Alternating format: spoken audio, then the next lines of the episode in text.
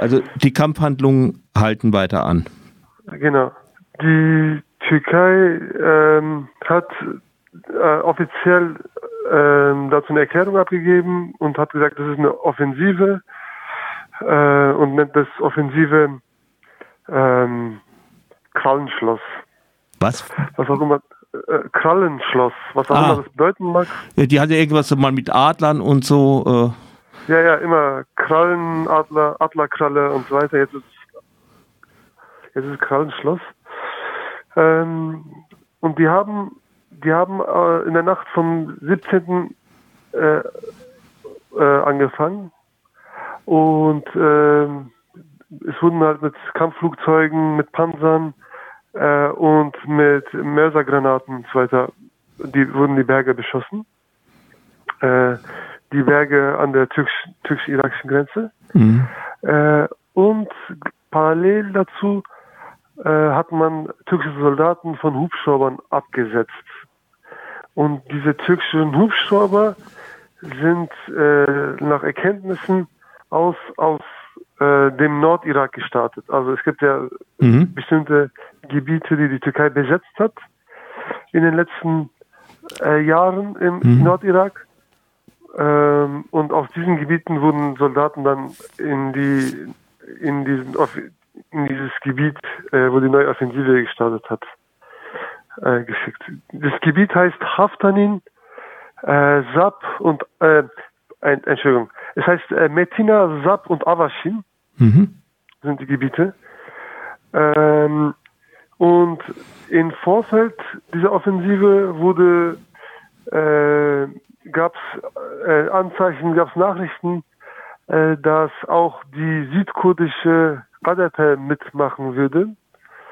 Äh, das wurde jetzt ähm, dementiert, aber ähm, aber sie ist auf jeden Fall involviert und äh, zumindest informiert. Äh, und äh, das Bezeichnende ist, dass die Angriffe unmittelbar nach dem Besuch ähm, der AKP, äh, der, der südkurdischen äh, KDP, KDP offiziellen, ja. genau, äh, in Ankara. Also, man hat, also das ist die Demokratische Partei Kurdistans, die auch im Moment den Präsidenten des sogenannten äh, kurdischen der Regionalregierung in Erbil, äh, Herrn Basani, genau. stellt. Mhm. Genau.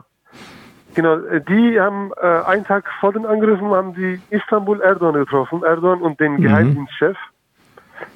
Mhm. Den Geheimdienstchef, also den Außenlandsgeheimdienstchef, MIT. Und äh, danach haben die Angriffe stattgefunden.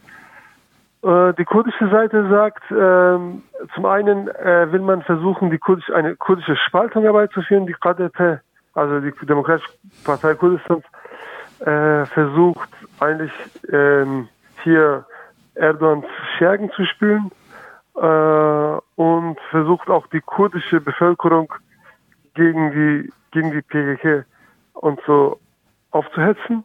Andere, die anderen kurdischen ähm, Stimmen sagen, dass die Türkei beabsichtigt, äh, Kurdistan zu, also Nordkurdistan, aus, äh, jetzt Nordirak also Südkurdistan zu besetzen und langfristig neo-osmanischen, neo-osmanisches Projekt umzusetzen.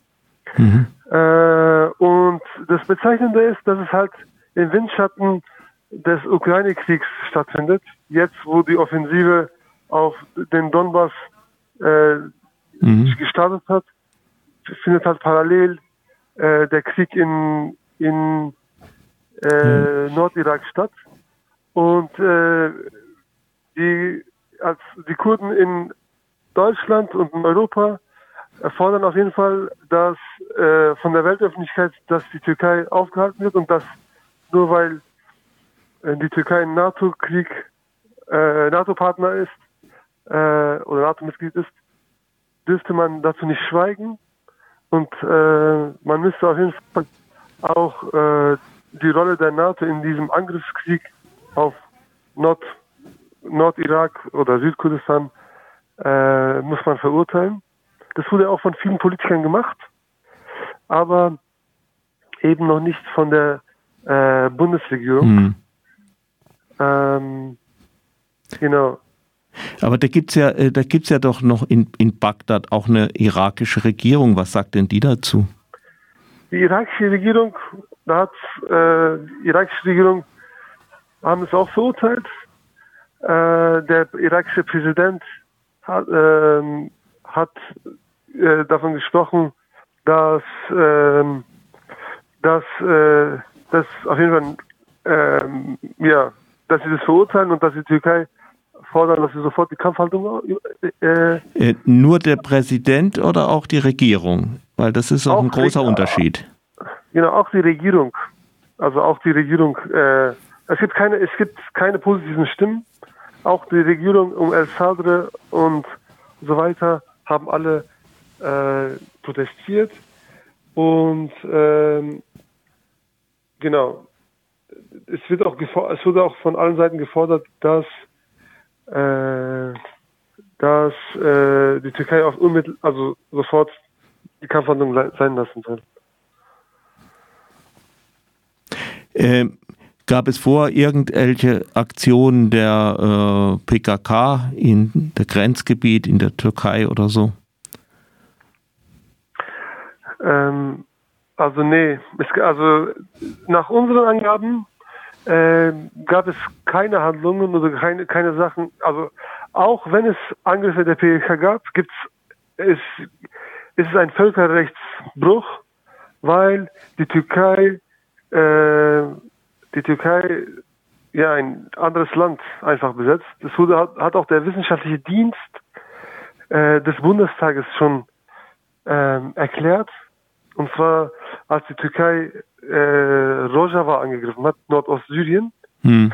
Und äh, auch Angriffe der PKK würden das nicht legitimieren, legitimieren so eine Handlungsweise nicht. Ähm, die PKK hat schon lange gesagt, dass sie sich nicht mehr als, mm, also sie verstehen sich als eine Verteidigungsarmee oder die Guerilla versteht sich als eine Verteidigungskraft und nicht als eine Angriffskraft. Ähm, eigentlich ist es so,